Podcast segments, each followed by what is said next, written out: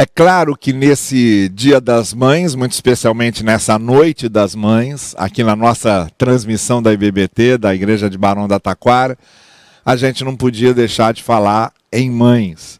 A gente hoje pela manhã já teve aqui uma homenagem especial às mães, já tivemos um momento especial de reflexão sobre as nossas mães as nossas crianças e todos aqueles que puderam mandar o seu abraço fraterno, o seu beijo falado para as suas mães, a homenagem que fizeram. Mas a gente não pode terminar esse dia especial sem refletirmos ainda a respeito do que o Evangelho nos ensina, até porque a gente tem se dirigido a você nessas noites de domingo para que você conheça profundamente o Evangelho e a mensagem do Evangelho.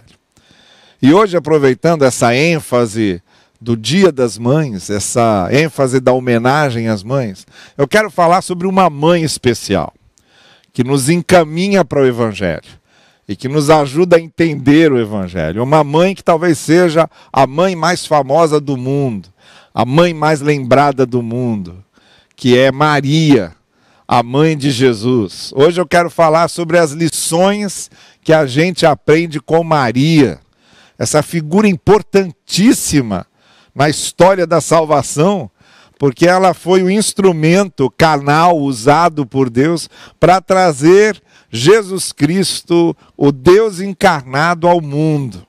O milagre da encarnação, a encarnação do Filho de Deus, o seu nascimento a sua historização, a sua introdução na cronologia histórica, a maneira como a ideia redentora de Deus se transformou numa cena redentora, a maneira como o desejo do amor de Deus de salvar as pessoas se transformou naquele Salvador e naquele Redentor em carne e osso, que seria morto numa cruz por nossa causa, assumindo nosso lugar.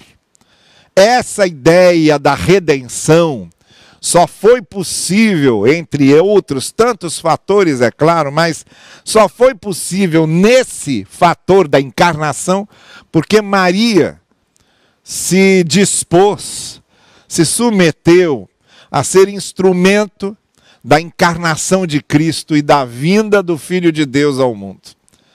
Não é à toa que ela se tornou um personagem referencial, de exemplo de submissão, de submissão à vontade de Deus, de participação no desejo divino e de acompanhamento sempre muito é, empático, sempre muito próximo de tudo aquilo que aconteceu com aquele que se tornou nosso Salvador.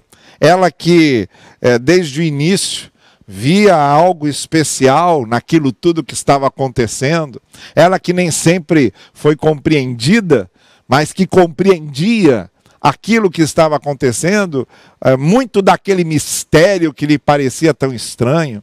E ela que acompanhou toda a trajetória do seu filho, às vezes com certa estranheza, às vezes com certa incapacidade de compreender exatamente o que estava acontecendo, mas que foi até o final, a gente ainda na cena da crucificação, a gente vê Maria ao pé da cruz, ali, acompanhando seu filho nos momentos finais. Então é claro que a gente quando pensa em mãe na Bíblia, quando a gente pensa em mães na Bíblia, há muitas. Né? Há, por exemplo, Ana, mãe de Samuel, é, que tem também uma história belíssima. É, mas nenhuma delas, nenhuma dessas mães que aparecem na Bíblia, tem um referencial tão seguro, tão firme, tão forte quanto Maria. Então nós vamos a ela agora, porque o meu objetivo é mostrar a você quais são as lições que Maria nos ensina sobre o Evangelho, sobre a redenção de Cristo, sobre o nosso Salvador e Senhor Jesus Cristo. E para isso, eu leio o início do relato de João sobre a transformação de água em vinho, quando nas primeiras linhas desse trecho, nas primeiras linhas dessa narrativa, João diz assim: houve um casamento em Caná da Galileia. A mãe de Jesus, diz o texto, estava lá. A mãe de Jesus estava lá. Eu acabei de dizer que ela acompanhou muitos momentos do ministério de Cristo, da infância de Cristo, do crescimento de Cristo, claro, como toda mãe. E aqui está João confirmando isso. Era a festa de casamento, a mãe de Jesus estava lá. Olha, aquele casamento eh, provavelmente era um acontecimento social eh, definitivo na cidade de Caná. Primeiro porque Caná, daquela região da Galiléia, devia ser uma cidade pequena, era de fato quase um pouco maior que uma vila, que uma aldeia. E Jesus, com certeza, era amigo daquela família, Maria, amiga daquela família, foram convidados para estar naquele casamento e Jesus, com sua mãe, estavam ali e também foram seguindo a Jesus os seus discípulos, provavelmente convidados também por uma questão de cortesia. Então a presença de Maria ali foi uma presença como em tantos outros acontecimentos do Evangelho. Mas nesse episódio específico, a gente aprende aqui algumas coisas que Maria nos ensina e para a qual ela nos chama a atenção. A primeira coisa que eu quero é, chamar a sua atenção é que diz assim o versículo 3: Tendo acabado o vinho, a mãe de Jesus diz a ele: Eles não têm mais vinho. E aí Jesus responde: Olha, a minha hora, mulher, ainda não chegou. Não vamos antecipar no sentido de que Jesus não queria promover ali um grande estardalhaço dos seus prodígios, é, e como não quis promover em nenhuma outra das narrativas, e no Evangelho de Marcos, muito especialmente, a gente percebe claramente Jesus sendo muito discreto, não é? Mas já preparando Maria, de certa forma também, para a grande hora do seu ministério, que seria a sua morte, que seria a sua crucificação, onde o coração daquela mãe sofreria muito. Então, quando ela vem e, e diz para ele: Olha, o vinho acabou, precisa fazer alguma coisa. É como se ele estivesse respondendo: Olha, o principal que eu vou fazer para resolver o problema do ser humano, que não é só uma simples falta de vinho, mas é a falta desse vinho interior, dessa alegria interior. O principal eu ainda vou fazer, não chegou a minha hora. A minha hora é uma expressão que o Senhor Jesus Cristo, quando usa no Evangelho de João, e muito especialmente quando João redige e registra essa expressão, está sempre se referindo à sua morte, ao seu sacrifício. Essa hora ainda não tinha chegado. Mas a intervenção de Maria nos ensina uma primeira coisa: que nós estamos sempre atentos àquilo que Jesus pode fazer.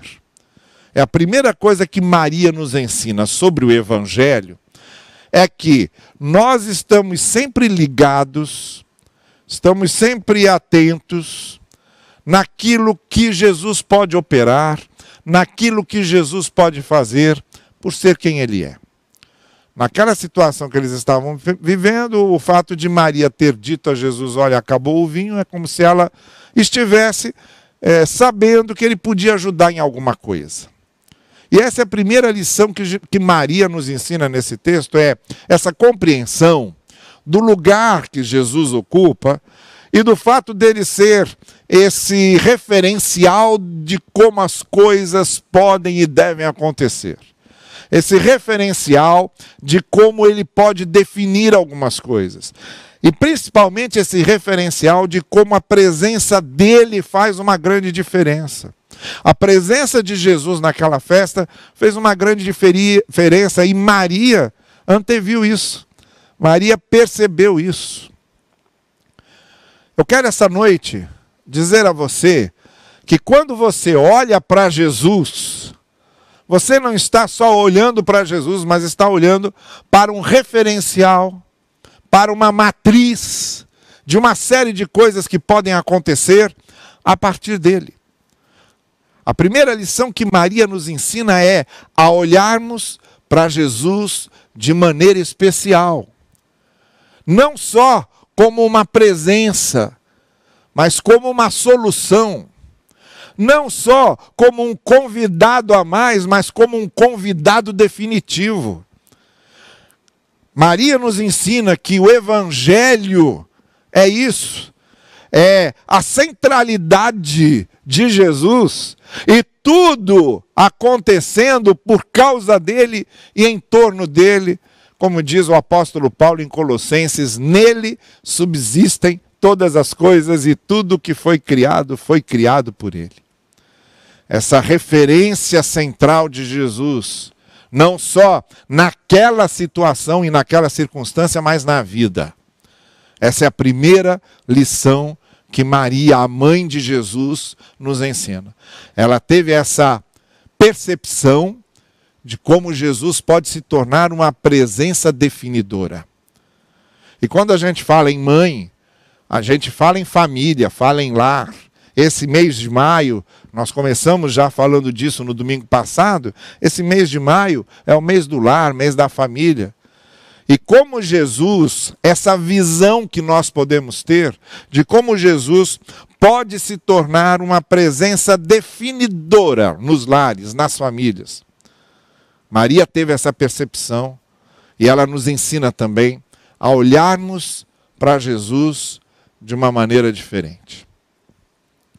A segunda coisa que Maria nos ensina aqui é que então, quando Jesus disse: Olha, a minha hora não chegou, essa hora para a qual eu vim, a hora do meu sacrifício, a hora de resolver a questão humana de uma vez por todas, ela ainda não chegou. Então, o que eu vou fazer aqui é apenas uma é, antecipação ilustrativa, vamos dizer assim, porque assim como Jesus ia transformar água em vinho, ele mesmo seria transformado é, na cruz num manancial de vida, num manancial de alegria. Assim como aquele vinho representava que a festa não acabaria, porque a falta de vinho significava que a festa chegava ao fim, e Jesus não deixa uma festa chegar ao fim, a sua morte é, ia simbolizar isso, que a festa da vida não chega ao fim. Mas essa hora, diz ele, ainda não chegou. Ainda eu vou resolver o problema do ser humano lá, o acerto que eu terei com tudo lá na cruz.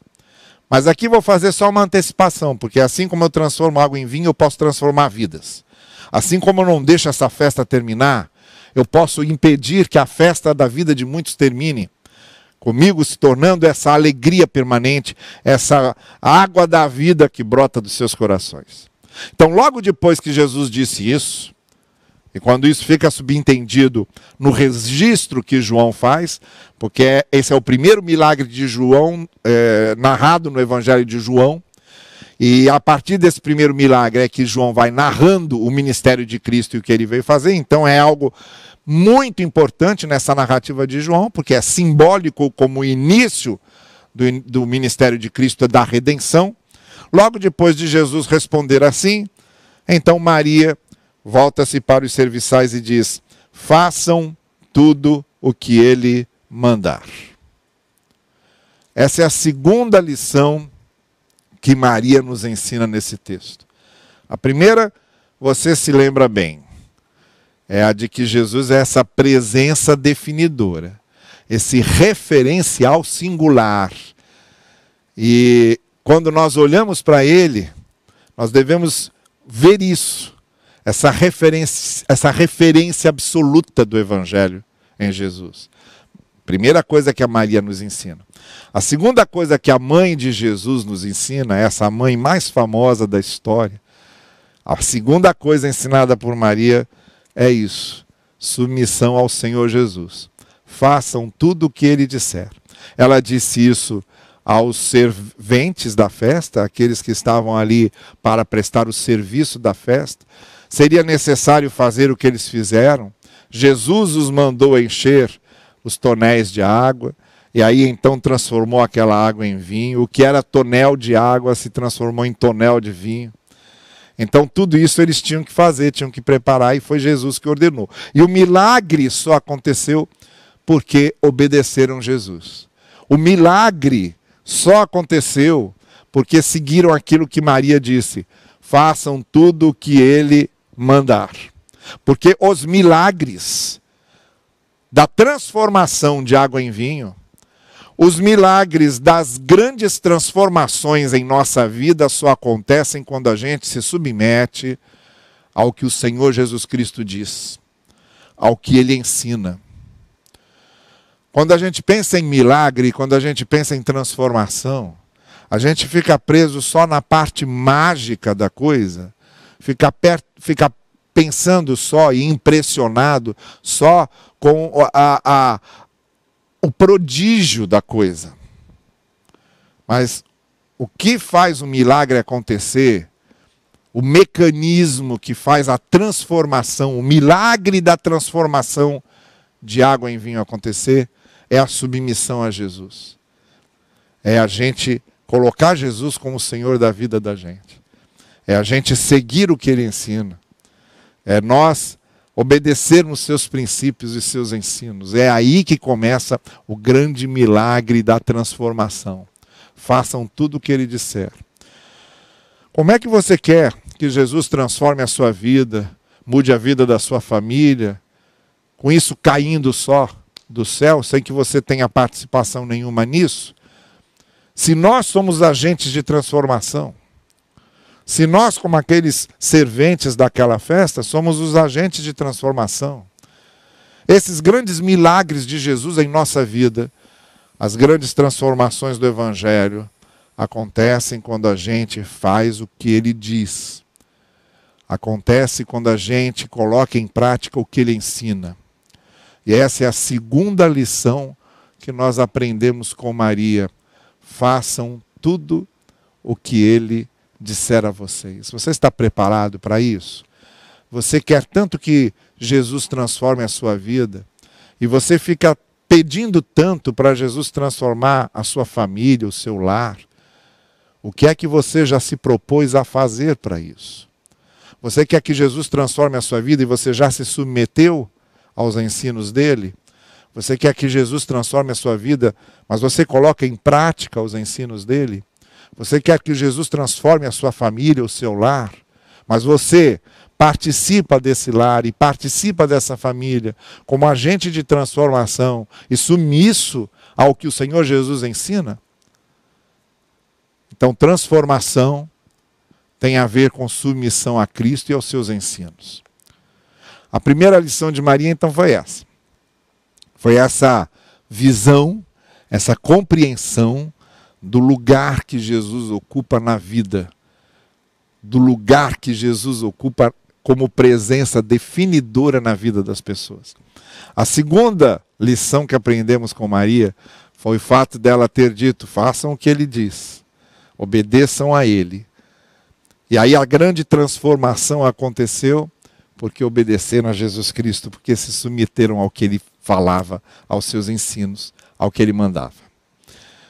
E a terceira e última coisa que nós aprendemos aqui com Maria, nessa nesse primeiro milagre narrado por João, nessa descrição que João faz da transformação de água em vinho, a terceira coisa que aprendemos está lá nas entrelinhas. Não está tão claro, não está registrado claramente, mas está nas entrelinhas. Quando o Senhor Jesus Cristo diz: encham os potes com água. Encheram até a borda. E agora levem ao encarregado da festa. E levaram. Então aí ele provou o vinho, e aí chamou o noivo e disse: Olha, todo mundo serve o melhor vinho no início e deixa o pior para o final mas você está servindo o melhor vinho no final. E aí o noivo então se congratula e a família toda se congratula com o momento e diz assim João no final da narrativa este sinal em Caná da Galileia foi o primeiro que Jesus realizou. Revelou assim a sua glória e os seus discípulos creram nele. A terceira lição que a gente aprende com Maria é que é Jesus que faz, é Jesus que aparece é Jesus, que é o personagem principal.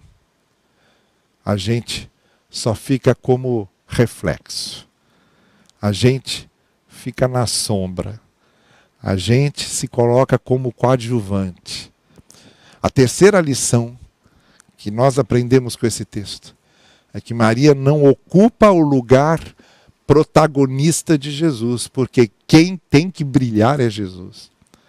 Maria não ocupa o personagem principal do texto, mas Jesus é o personagem principal do texto. Ela fez ali o seu papel, ela disse o que ela tinha que dizer, e depois ela sabia que quem comandava a festa era Jesus. Quem ia fazer e acontecer era Jesus. Quem ia definir a situação era Jesus. E quem seria o personagem principal daquele acontecimento todo seria Jesus. Ela se coloca como uma serva de Jesus. Ela anunciou, ela disse, ela preparou, mas quem brilhou, quem assumiu a centralidade do acontecimento foi Jesus. E João termina dizendo: esse foi o primeiro milagre que ele realizou. João conta, conta mais seis. São sete ao todo. Porque Jesus é o personagem principal disso. Ele é o protagonista da mensagem do Evangelho. E nós aprendemos com Maria que nós somos esses coadjuvantes de Cristo. Nós somos esses cooperadores de Cristo. Nós somos esses servos de Cristo. Mas que a gente nunca, em nenhum momento, deve querer ocupar o lugar que ele ocupa, porque ele é ele. Cristo é incomparável, Cristo é singular. E o mais bonito é que a gente ajuda demais, justamente quando a gente ocupa o nosso lugar e deixa Jesus ocupar o dele. Quando a gente quer fazer essa troca, quando a gente quer sentar no trono, ele volta para a cruz. Mas quando a gente se coloca na cruz, como Paulo diz, eu estou crucificado com Cristo e vivo agora, não mais eu, mas Cristo vive em mim. É aí que Cristo senta no trono. Esse trono da nossa vida só tem um lugar que deve ser ocupado por Cristo. Quando a gente senta no trono, a gente ocupa o lugar dele. Vidas em si mesmadas, vidas que orbitam em torno do próprio eu, vidas que é, têm o eu apenas como centro de tudo, precisam ouvir o que Jesus Cristo diz: olha, quem quer vir após mim, negue-se a si mesmo. Tome cada dia a sua cruz e siga-me. Vidas que não se é, negam, não é, renunciam à, à sua própria vaidade, ao seu próprio orgulho essas continuam sentadas no trono, Jesus não pode sentar lá. Maria então nos dá essa preciosa lição. O lugar de Jesus é dele, singular, único, acima de tudo. Ela foi, cumpriu o seu papel, mas ela ficou só no seu papel. Nós também, no Evangelho de Jesus, devemos cumprir o nosso papel como servos e devemos ficar só com esse papel. A grande luz que brilha, o grande sol de tudo isso, o Redentor e o Senhor é Jesus. Ele é que faz com que nós sejamos seus reflexos, mas a luz irradiadora de toda a graça, de toda a misericórdia, de toda a redenção. Aquele que faz com que as coisas aconteçam. E aquele que faz com que a água se transforme em vinho, porque ele está lá, ele é único. É só ele. E ninguém pode ocupar esse lugar. Então são essas as três preciosas lições sobre o evangelho que a gente aprende com Maria. No evangelho, Maria primeiro nos diz que Jesus é essa referência singular e definidora.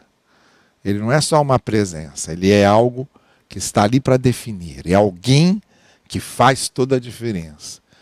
No Evangelho, Jesus não é só um mestre de boa moral, ou não é só um fundador de uma filosofia, não é só um grande mestre de uma religião ou fundador de uma religião. Jesus é o redentor, Jesus é o filho de Deus. Jesus é a revelação maior. Isso é evangelho. O evangelho começa e termina com Jesus. Maria sabia disso e ensinou isso.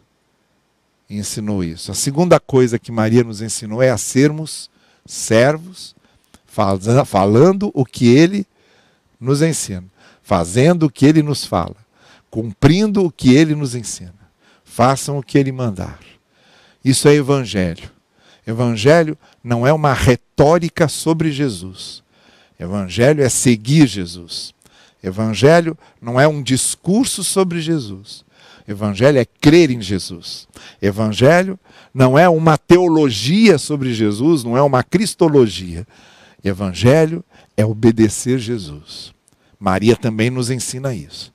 E a terceira coisa que a mãe de Jesus, que Maria nos ensina nesse texto, nessa festa onde ela estava presente, é que Jesus tem um lugar que é só dele e ele é que deve brilhar.